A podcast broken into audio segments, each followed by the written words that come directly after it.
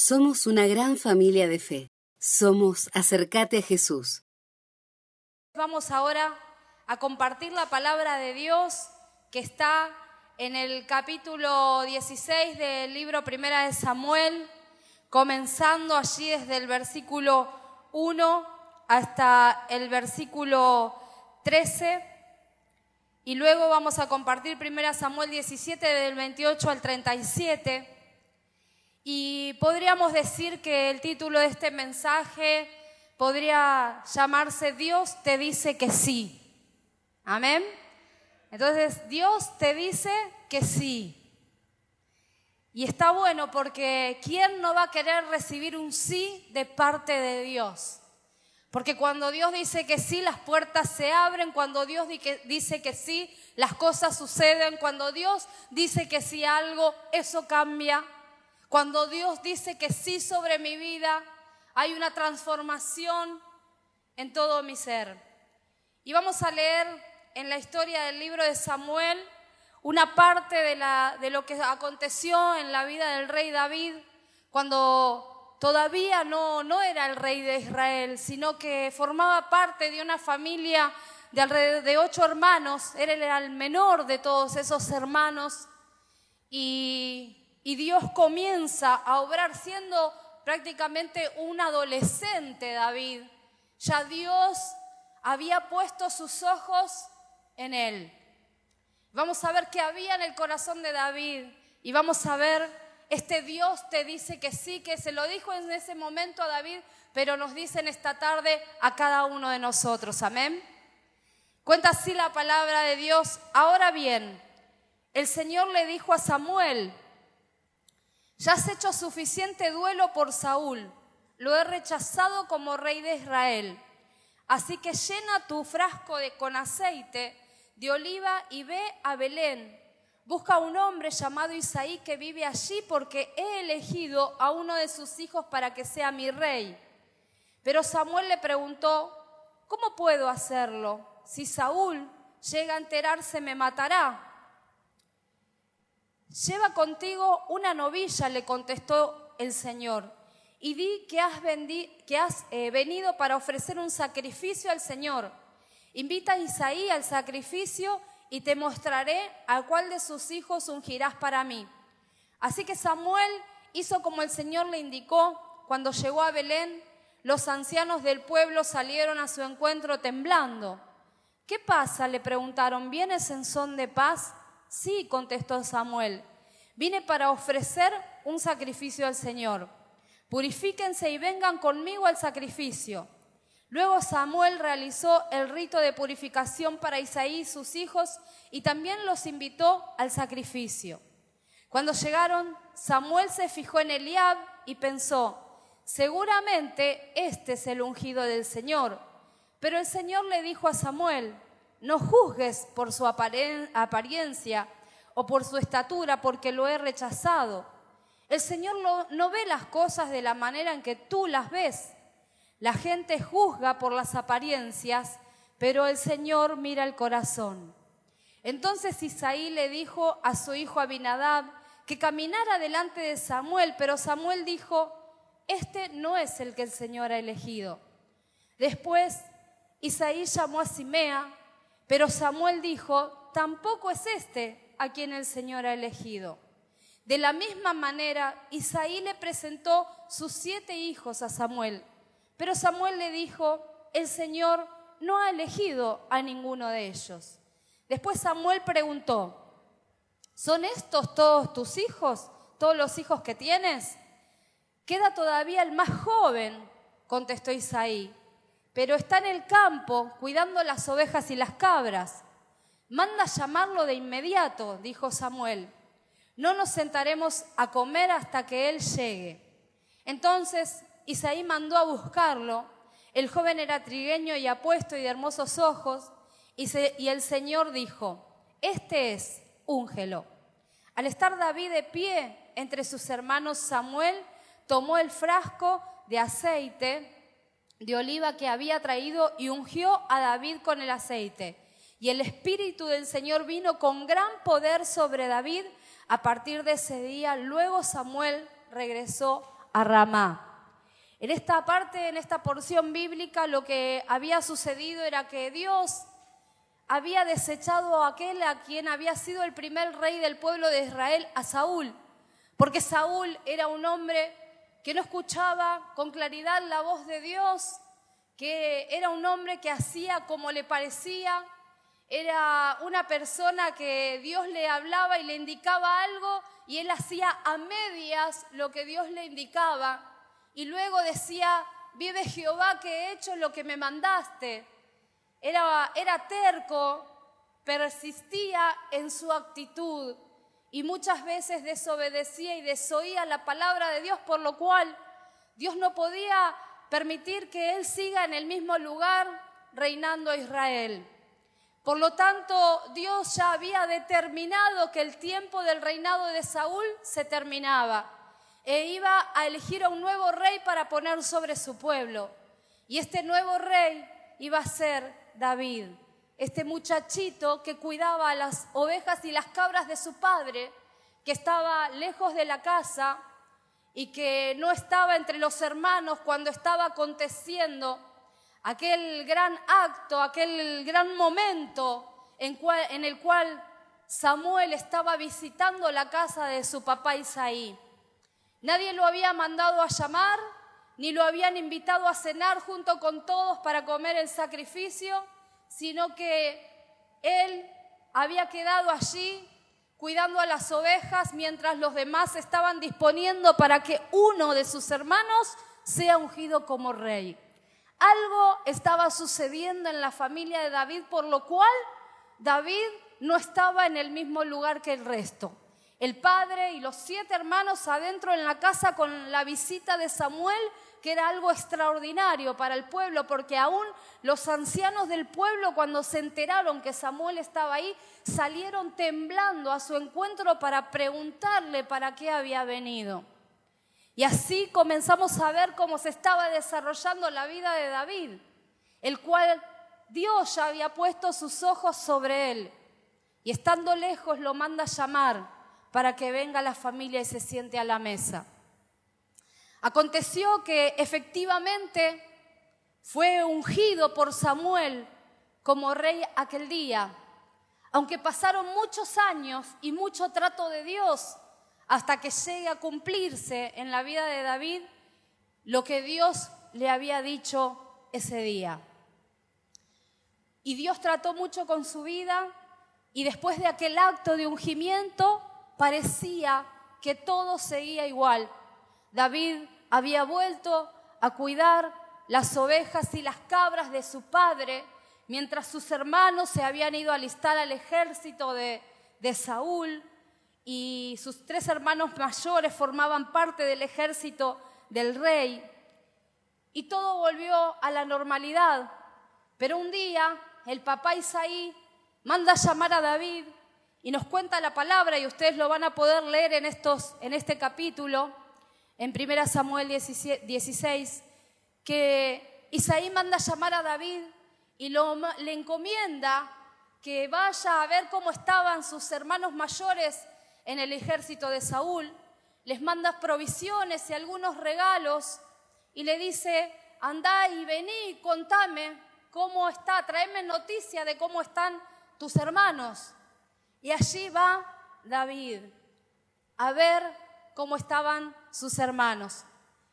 Y aconteció que cuando David se presenta en aquel lugar, estando el ejército del pueblo de Dios y el ejército filisteo frente a frente, aparecía un paladín, un gigante, intimidante, de gran estatura, que atemorizaba al pueblo de Dios, que lo amedrentaba y lo desafiaba para ver quién le iba a hacer frente. Y todos los hombres valientes de guerra estaban atemorizados, estaban, salían huyendo y tenían temor de las amenazas del filisteo gigante que se presentaba. Pero estando David viendo la escena en aquel momento, comienza a mirar a ese gigante y comienza a preguntar a los que estaban en el lugar cuál era la recompensa para aquel que le pudiera dar muerte a ese filisteo. Y estaba pensando quién es este filisteo incircunciso para desafiar al ejército del Dios viviente. Es que ya el celo por el pueblo y por las cosas de Dios estaba ardiendo en el corazón de David y estaba preguntándose y estaba observando la situación para ver y para enfrentarse a ese gigante, porque estaba recordando que cuando él iba y cuidaba las ovejas de su padre, cuando venían las fieras, el oso, el león, Dios lo fortalecía, fortalecía sus brazos y él podía perseguir al oso, al león, podía perseguir a las fieras que querían arrebatar los corderos del rebaño. Y Dios le daba fuerza para vencer a cada uno de ellos. Y también pensaba en su corazón, si Dios me dio fuerza para vencer a los animales, también me va a dar fuerza y poder para vencer a este filisteo. Y estaba meditando en estas cosas en su corazón, cosas de Dios, cosas que Dios estaba poniendo en él, hasta que aparece su hermano mayor en la escena. Y dice 1 Samuel 17 del 28 al 37. Su hermano mayor era Eliab, ¿no?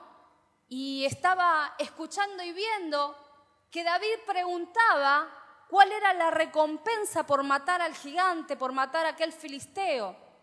Y dice así la palabra en el, versículo 28, no veía. Dice, pero cuando Eliab, el hermano mayor de David, lo oyó hablar con los hombres, se enojó. ¿Qué estás haciendo aquí? le reclamó. ¿Qué pasó con esas pocas ovejas que se supone que, deberían estar, que deberías estar cuidando? Conozco tu orgullo y tu engaño, solo quieres ver la batalla. Yo conozco tu soberbia y la malicia de tu corazón que has venido para ver la batalla. Así dice en otra versión, conozco la malicia y la soberbia de tu corazón. Le hablaba ese hermano con palabras ásperas a David. Sin que David haya hecho nada, le hablaba mal, le decía cosas hirientes. A lo cual David, dice el versículo 29, responde, ¿qué hice ahora? Contestó David, solo hacía una pregunta.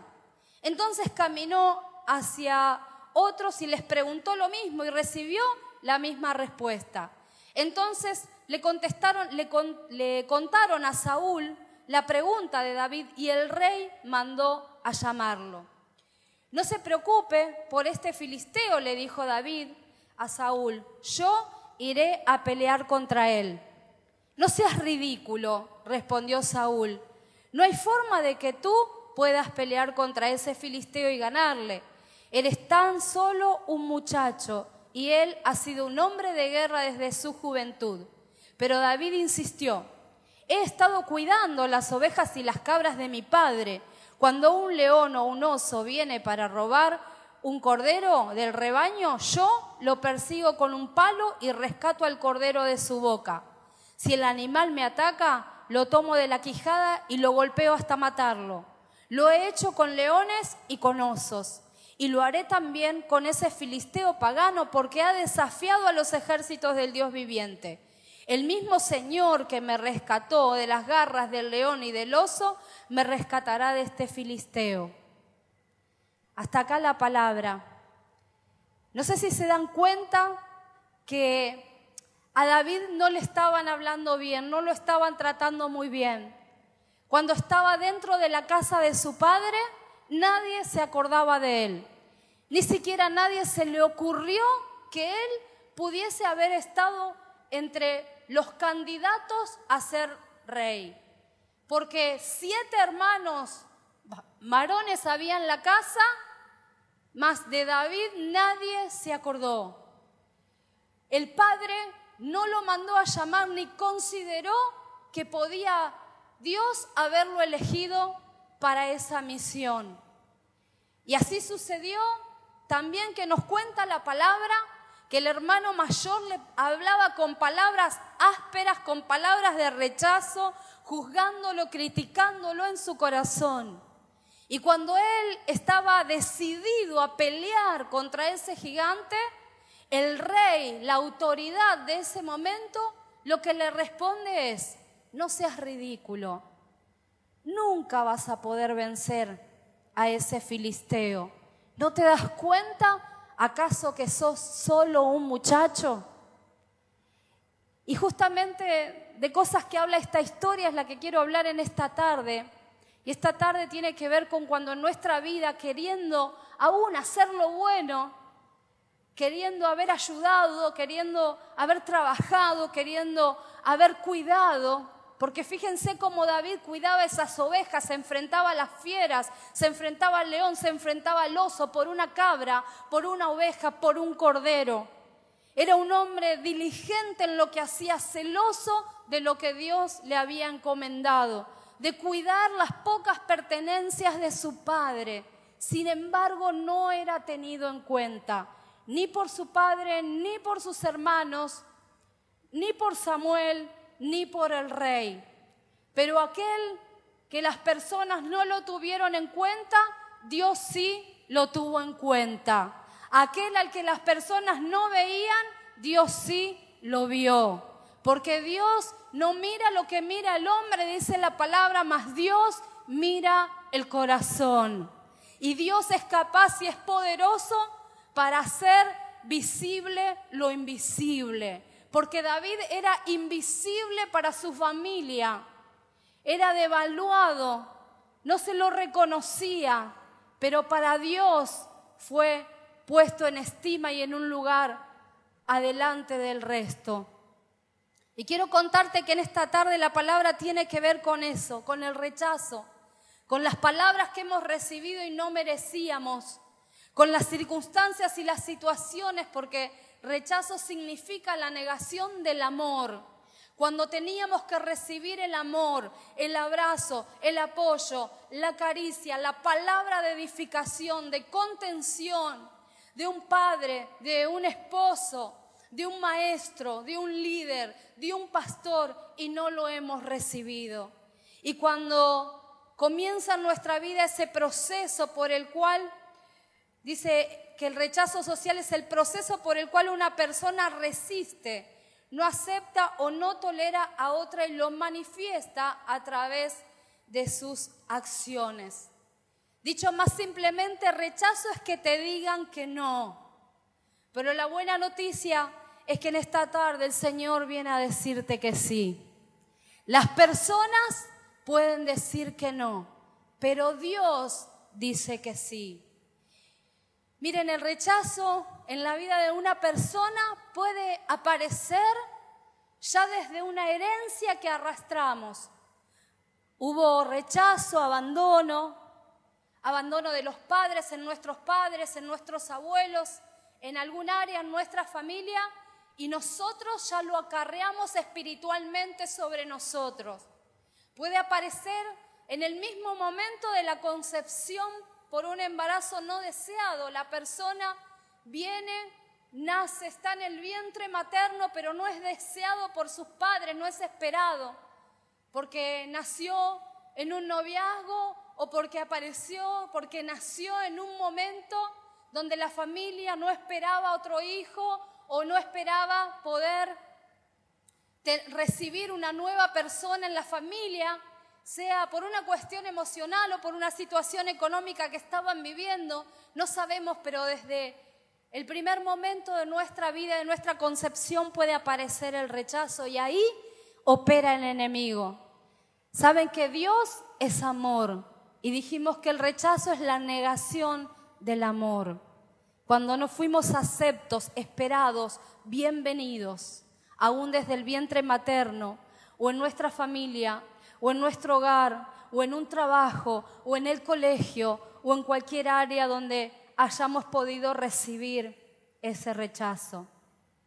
Tal vez ese rechazo vino a través de crecer en una familia que tenía un entorno poco sano, donde había violencia familiar, donde hubo abuso, palabras de desprecio, de desautorización, desvalorización, donde hubo comparaciones entre hermanos. Mira por qué no sos como tu, como tu hermano mayor o como tu hermano menor, más responsable, tan inteligente.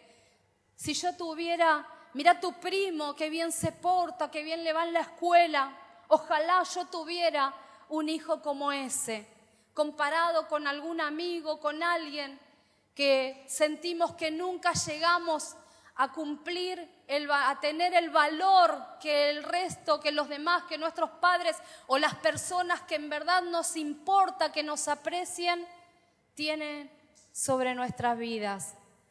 No nos sentimos que somos valorados, que no alcanzamos a la medida de las circunstancias y entonces viene la herida a través del rechazo, la cual provoca una puerta abierta en nuestras emociones que traerá consecuencias de además de mucho dolor, también en nuestras actitudes y nuestras reacciones, tales como ser una persona tímida, retraída, insegura, inconstante, que le cuesta emprender, que no quiere aceptar ningún desafío porque no se siente a la altura o capacitado o que lo puede lograr o que lo puede alcanzar o que puede llegar a tener éxito en algo que emprenda.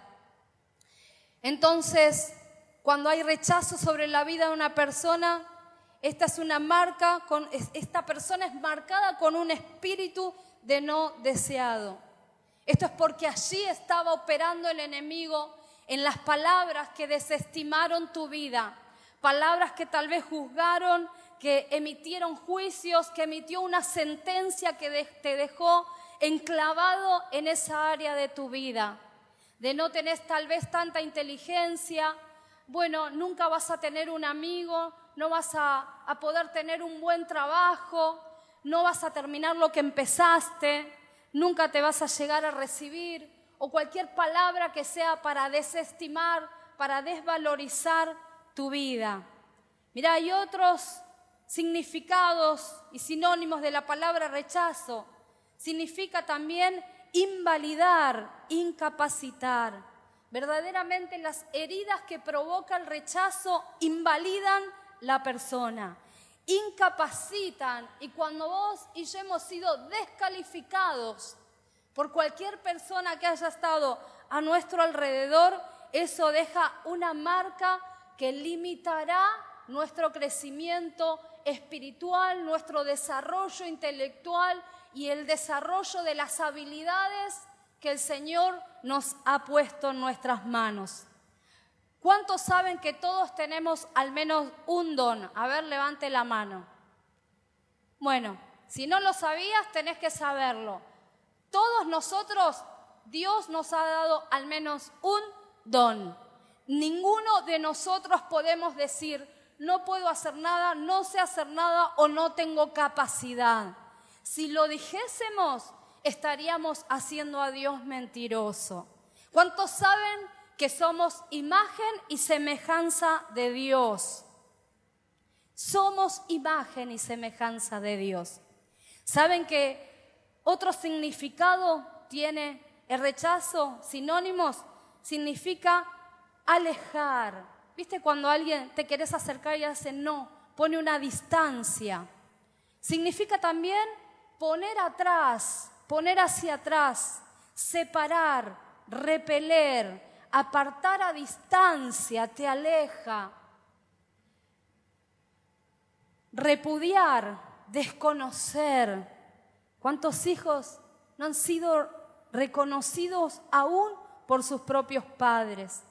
no se les ha estimado, valorado, no, no han podido ver ni siquiera a sus propios padres el valor, las cualidades, las características, a cuánto nos ha pasado, que hemos sido hijos tal vez olvidados, invisibles, porque el más grande tenía un problema, el más chiquito el otro y quedaste como un sándwich ahí y nadie se ocupaba. También Rechazar es desatender, desconocer, excluir, negar, alejar, desatender, desechar. Cuando no fuiste atendido, atendida como debía serlo, en esa área también recibiste ese rechazo. Negar, cuando recibiste oposición, cuando alguien te aisló, cuando te sacó, cuando te separó, cuando hubo un abandono paterno, materno, un abandono de una pareja, cuando los hijos son dejados por uno de los padres porque ese padre se va a formar otra familia con otra persona y tiene otros hijos, aparece el abandono y el rechazo, la negación del amor. Siento que se me está negando aquello que legítimamente me correspondía en mi vida personal. Y miraba la actitud de David frente a la negación de ese padre, de esos hermanos, de ese rey. David le había creído a Dios y no le creía a las personas. Conocemos su historia. David, ¿no es cierto? Estaba aquella noche cuando se ofrecía un sacrificio, los se invitaba, se ponían invitados a la mesa y se comía la parte del sacrificio que estaba autorizada. Y era un evento espiritual, y era un tiempo de unidad y de gozarse. Pero David no estaba ahí esa noche con el padre y los siete hermanos. Y ninguno le interesó incluir a David en la fiesta, ni en el acontecimiento, ni contarle lo que, lo que estaban viviendo como familia, que nada más y nada menos que Samuel, enviado por Dios, estaba ahí en la casa. Tanto es así que hasta el, hasta el mismo Samuel, viendo que ninguno de los siete hijos que estaba en la casa era el ungido, el, el señalado por Dios, le pregunta a Isaí, pero no tenés otro hijo porque acá entre estos no está el que Dios ha indicado. Y sin embargo, Isaí no lo había mandado a llamar. Y le contesta, sí, hay uno allá, pero está, está allá cuidando las cabras, cuidando las ovejas. Bueno, mándenlo a llamar, porque nadie se va a sentar a la mesa hasta que Él no esté aquí. Y ahí vemos el operar de Dios, Dios obrando y Dios actuando, anulando la acción de un padre terrenal que estaba rechazando, que tenía afuera, que tenía aislado, alejado, que tenía detrás de las ovejas a un hijo que estaba cuidando lo poco que él tenía. David no estaba siendo valorado, David no estaba siendo reconocido, no estaba siendo integrado, no estaba siendo llamado a formar parte. ¿Saben lo que sucede cuando algo así en una persona pasa en la vida y le crea esa circunstancia o esa situación? Le cuesta ser aceptado, va a un lugar y siente que todos lo están mirando. Si alguien dice algo, cree que están hablando de él, se siente perseguido, no tiene dificultades sociales para integrarse en el trabajo, en la escuela, aún en la propia familia. Cuando va a la casa de los parientes, va pero siempre está pensando que algo le van a criticar, que algo va a suceder. Y para que una cosa así no suceda, Dios estaba interviniendo en la vida de David. Como te decía recién, estaba anulando la acción del Padre terrenal y como Padre perfecto y celestial estaba viniendo a darle a David y a ponerlo en el lugar que le correspondía. Porque como te dije al principio, Dios ve lo que nadie ve en nuestra vida, en nuestras capacidades y en nuestro corazón. Dios hace visible lo invisible. A David nadie lo veía ni se acordaba de él. Su familia no lo veía, pero Dios sí lo veía y lo puso en primera plana y lo puso en la portada y lo puso adelante y estando parado frente a todos sus hermanos y su propio padre y los ancianos del pueblo fue ungido con aceite, porque Dios estaba mirando el corazón de David. Ahora decirle al que está al lado, Dios te dice que sí. Declaráselo. Pero no le digas, uy, la pastora está diciendo, Dios dice que sí. No, no digas así, uy, la pastora de nuevo vino a decir, digan que sí.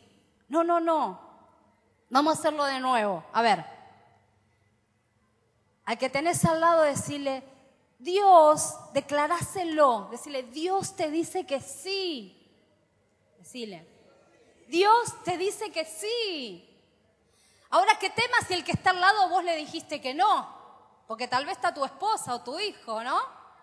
Bueno, tiempo de cancelar, tiempo de reparar, tiempo de desatar, tiempo de soltar, tiempo de restaurar de parte de Dios, porque para eso vino el Señor en esta noche.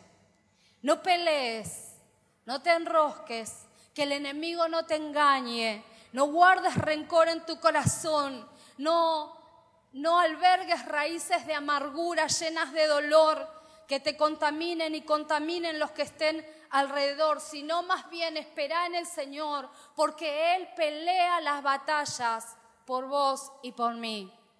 David cuando lo miraba al filisteo gigante al que todos le tenían temor, estaba pensando, Dios peleó por mí con el oso y con el león, Dios va a pelear por mí con el filisteo.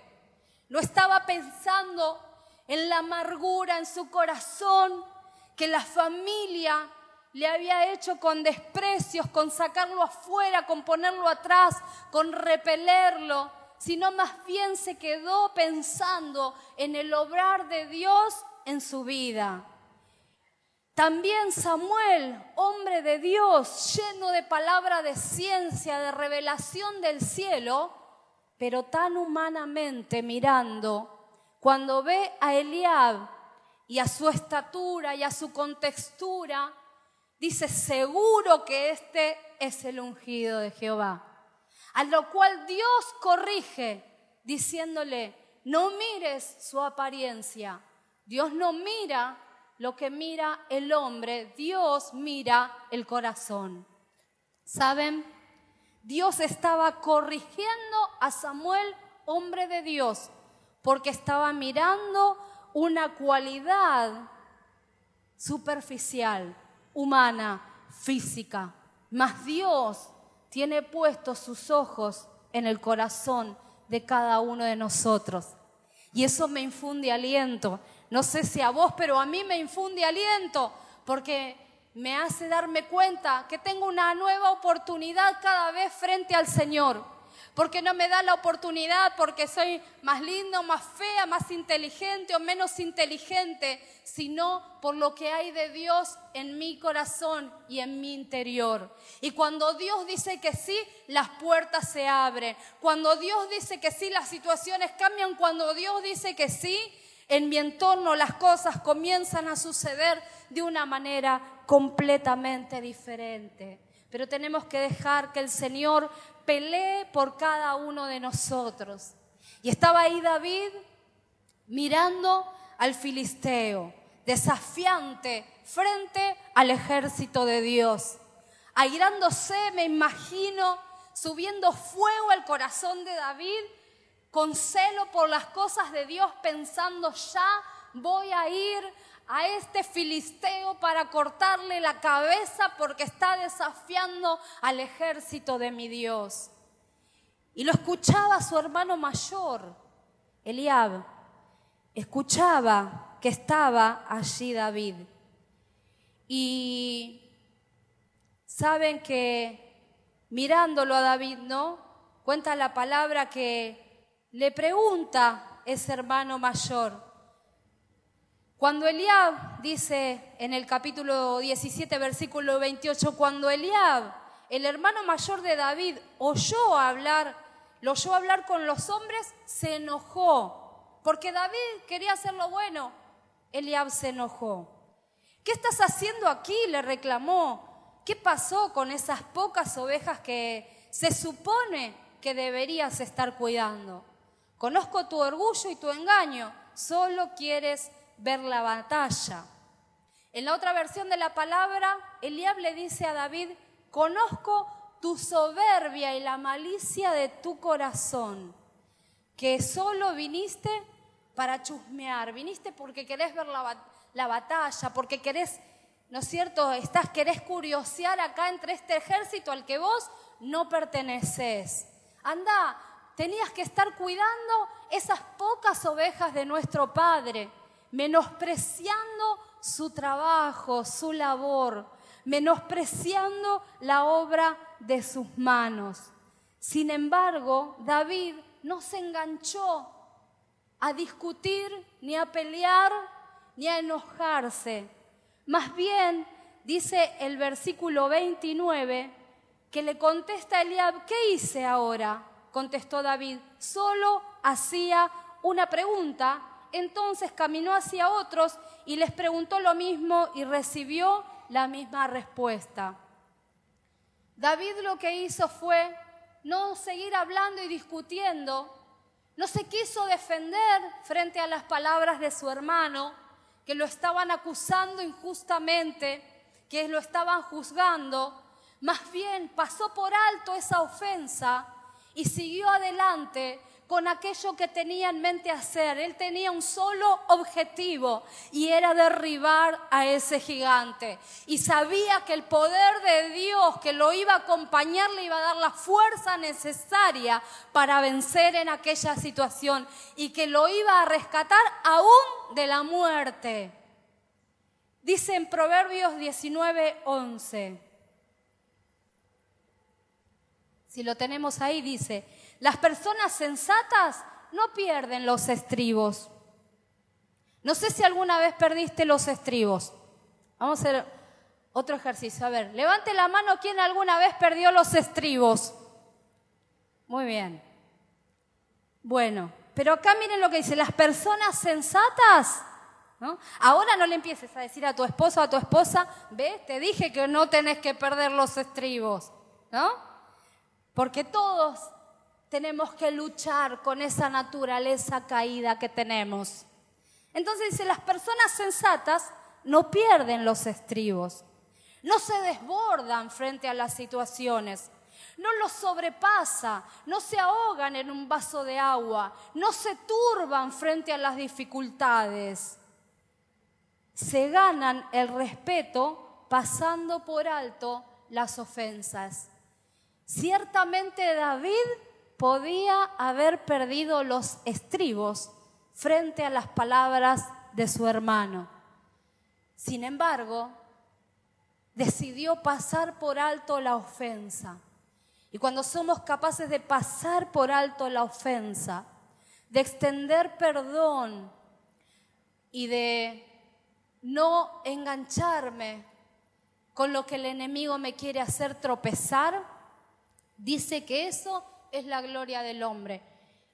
si vos lo buscás a este mismo versículo en muchas versiones, dice, al hombre que pasa por alto la ofensa, le es una gran honra. La honra del hombre viene por pasar por alto la ofensa.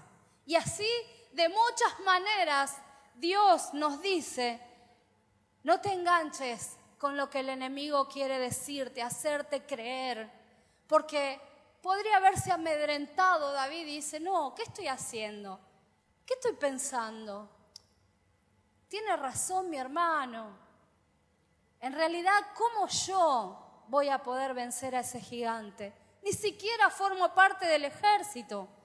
Y todos los del ejército del rey están atemorizados.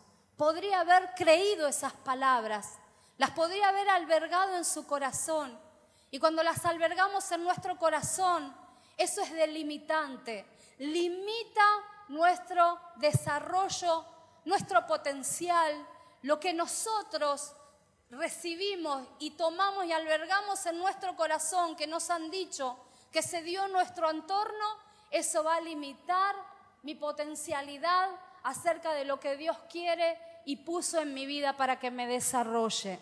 Si mi corazón está lleno de lo que yo creo de mí, no hay lugar para que en él entre lo que Dios cree de mí. Y puedo asegurarte que lo que Dios cree de vos y de mí es mucho mejor y es mucho mayor de lo que vos y yo creemos de nosotros mismos. Sin embargo, el Señor, ¿no es cierto?, viene para traernos libertad, para traernos vida y vida en abundancia. El Señor mismo Jesús murió en la cruz por envidia, por competencia, por rechazo, por envidia de los fariseos que estudiaban la palabra desde que eran chiquititos. Y venía Jesús carpintero a enseñarle todas las cosas. Porque la gente decía que Jesús les hablaba como quien tiene autoridad. Sin embargo, ¿no es cierto? No seguían a las leyes religiosas de la época, sino que seguían a Jesús. La palabra dice, a los suyos vino, mas los suyos no le recibieron. Es decir, lo rechazamos. Y dice la palabra en Isaías 53, 3, fue despreciado y rechazado. Hombre de dolores, conocedor del dolor más profundo.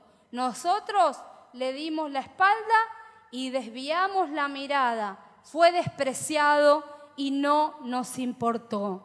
Jesús mismo vivió el rechazo. Podría haber hecho así y todos se iban a postrar y a arrodillarse y adorarlo. Sin embargo, eligió pasar por el rechazo y por el oprobio, cargarlo en sí mismo y en su propio cuerpo para liberarte a vos y a mí de todo rechazo de la naturaleza caída a la cual pertenecemos. El Señor ya lo padeció por nosotros y al padecerlo Él nos liberó a nosotros. Por lo tanto, vos y yo no tenemos que cargar con ningún lastre, con ningún espíritu que nos marque, que nos ate, que nos limite. Fíjense las palabras de Saúl. Saúl era una autoridad. ¿Me estás siguiendo hasta acá? Amén. ¿Estás escuchando atentamente la palabra de Dios que quiere hablar a nuestros corazones en esta tarde? Porque estoy segura que el Señor va a ministrar nuestras vidas. Vamos a hacer una renuncia en esta noche. Vamos a quedar limpios, libres para recibir y para crecer en todo lo que Dios tiene para nuestras vidas. Amén. Y las palabras de Saúl no fueron diferentes, ni a las del padre, ni a las de los hermanos. Las palabras de Saúl, rey, era un hombre de autoridad. Cuando David lo rechaza a su hermano y le habla mal, un par, ese hermano tal vez que él admiraba, que se quería peinar como ese hermano, que quería salir a los lugares donde iba ese hermano, que quería trabajar como ese hermano. A veces no es un hermano, pero es un amigo, es un pariente, son nuestros propios padres, algún par nuestro en el lugar donde nos desarrollamos. Pero en este caso una palabra de alguien que está en autoridad, en eminencia, vino sobre la, sobre la vida de David. La palabra de Saúl, que nada más y nada menos que era rey. Así que imagínense si no tenía autoridad esa palabra, si no era importante para David. Sin embargo, cuando, cuando David estaba preguntando cuál era la recompensa y Saúl lo manda a llamar, entonces Saúl lo mira y le dice, no seas ridículo, no te das cuenta que sos nada más que un muchacho. Y ese es un hombre de guerra, grande, enormes. Y es, está experimentado y tiene experiencia. Y vos lo sabés, no conoces nada, sos nada más que un muchachito y lo pone en ridículo. Y cualquiera habrá dicho, estoy pasando una vergüenza terrible adelante del rey, porque cuando somos avergonzados delante de otros, ahí está operando el espíritu de rechazo. Cuando somos rechazados, negados, cuando no se puede ver, no ven nuestras características, nuestra potencialidad, Saúl no estaba viendo el potencial de David. Sin embargo, David le contesta, he cuidado las ovejas y las cabras de mi padre. Cuando un león o un oso viene para robar un cordero del rebaño, yo lo persigo con un palo y lo rescato al cordero de su boca. Si el animal me ataca, lo tomo de la quijada y lo golpeo hasta matarlo. Lo he hecho con leones y con osos. Y haré también, lo haré también con este filisteo pagano, porque ha desafiado al ejército del Dios viviente. El mismo Señor que me rescató de las garras del león y del oso, me rescatará de este filisteo. Es decir, estaba tomando autoridad sobre la palabra de negación que el rey le estaba declarando. Le estaba diciendo, no, no, no, yo nunca estuve en la guerra. Tal vez no tengo experiencia, pero quiero decirte, oh rey, que cuando venía un oso, un león, yo lo perseguía con un palo y si con el palo no alcanzaba, lo agarraba de la quejada, lo golpeaba hasta matarlo y rescataba el capital de mi padre y lo ponía en su lugar. Porque Dios estaba conmigo. Y cuando él recordaba lo que Dios hacía por él, entonces se sentía fuerte para vencer en cualquier circunstancia. Es que esa es la actitud digamos, como se dice vulgarmente, tomó el toro por las astas. Es que David estaba diciendo, lo persigo, lo agarro con un palo y si con eso no alcanza, lo agarro de la quijada, pero yo la batalla no la pierdo de ninguna manera y mucho menos si Dios está conmigo. ¿Cuántos creen que Dios está conmigo, que Dios está con vos? ¿Vos crees que Dios está con vos? Entonces no podés tener temor entonces no te podés quedar frenado ni parado frente a las palabras de otras personas que te rechacen, que te desautoricen y que te desmientan. Dice Proverbios 27, 3. Estos proverbios son, son perlitas, son perlas que están en la palabra de Dios. Porque cuál es su pensamiento en su corazón, tal es Él.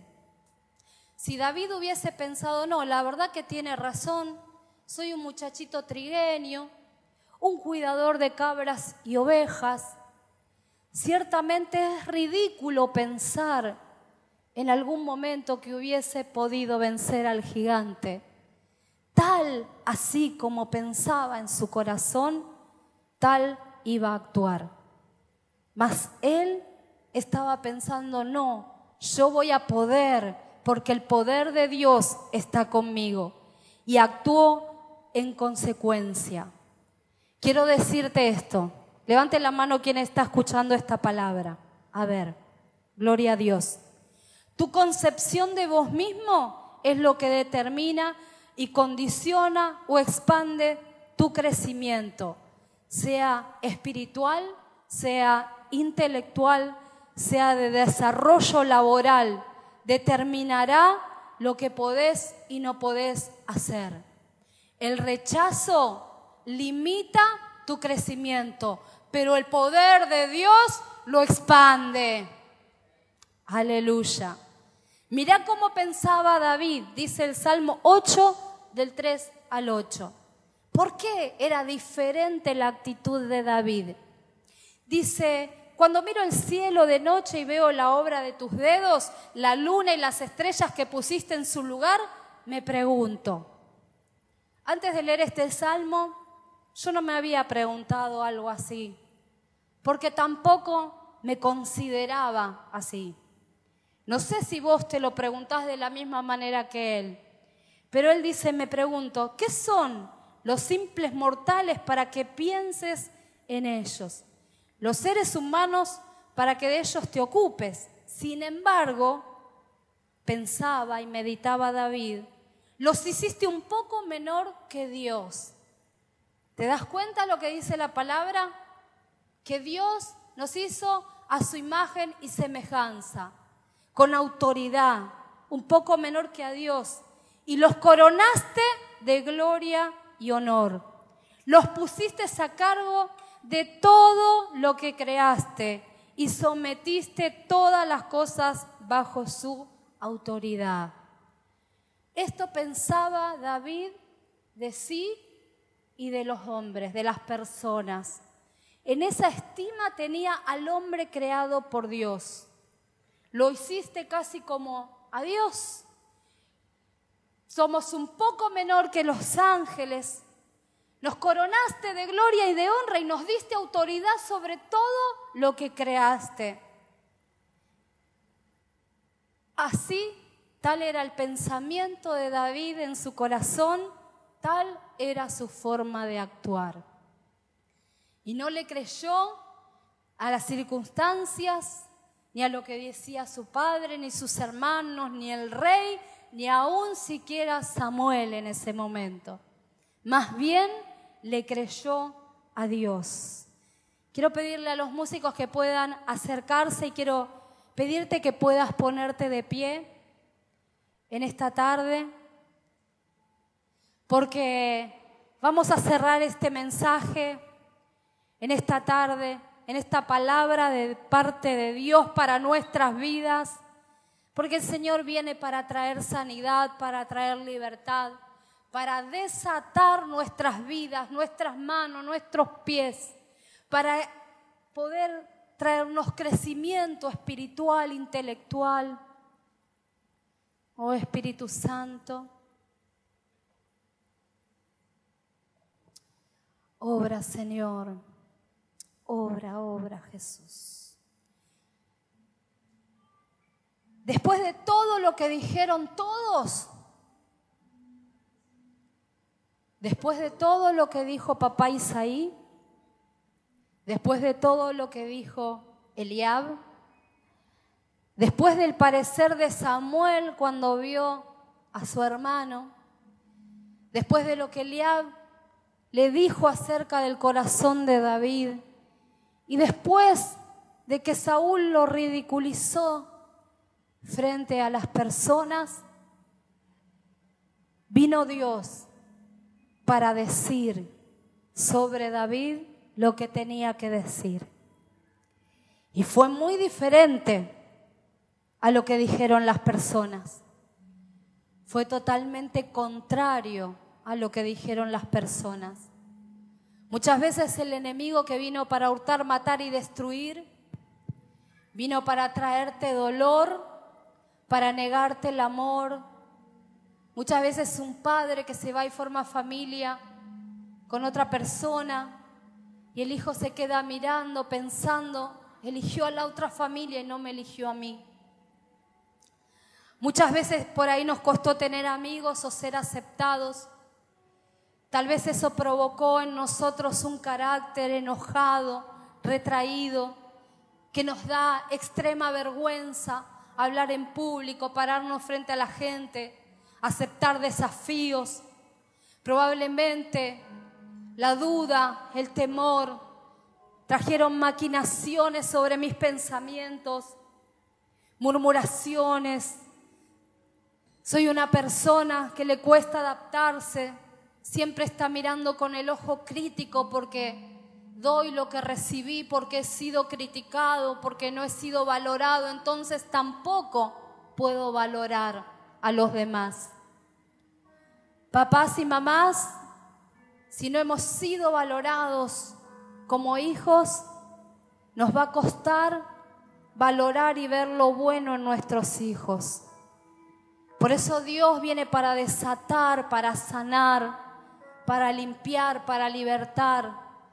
Dios tiene cosas buenas para nosotros, pero no estamos acostumbrados a recibirlas.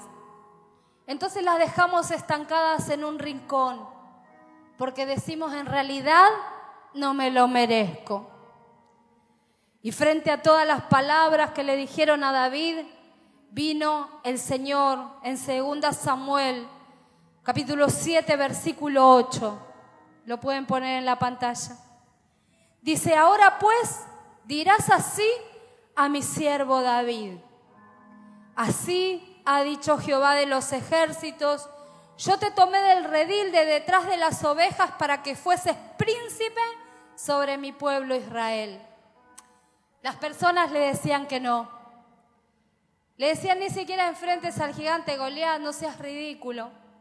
El padre lo puso atrás del rebaño afuera de la casa, lejos de la mesa y de la fiesta. El hermano le decía la malicia de tu corazón, Pero Dios le estaba diciendo, tal vez fuiste rechazado y te pusieron atrás porque rechazo significa poner atrás. Pero yo te saqué de atrás del redil de las ovejas de tu padre y te dejé de hacer que pastorees ovejas para que seas un pastor de personas. Te saqué de atrás del redil de las ovejas donde estabas escondido y nadie te veía para ponerte adelante del pueblo. Porque Dios es poderoso para poner en primer lugar al que está en el último lugar.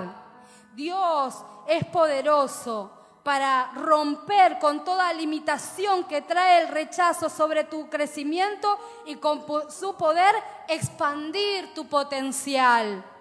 Aprendamos a pensar de la manera en que Dios piensa de nosotros y no en la que el enemigo nos hizo creer. Porque Dios es poderoso para hacer visible lo invisible y para poner en primera plana a aquel que estaba escondido. Dios pone al frente a aquel que estaba último de la lista.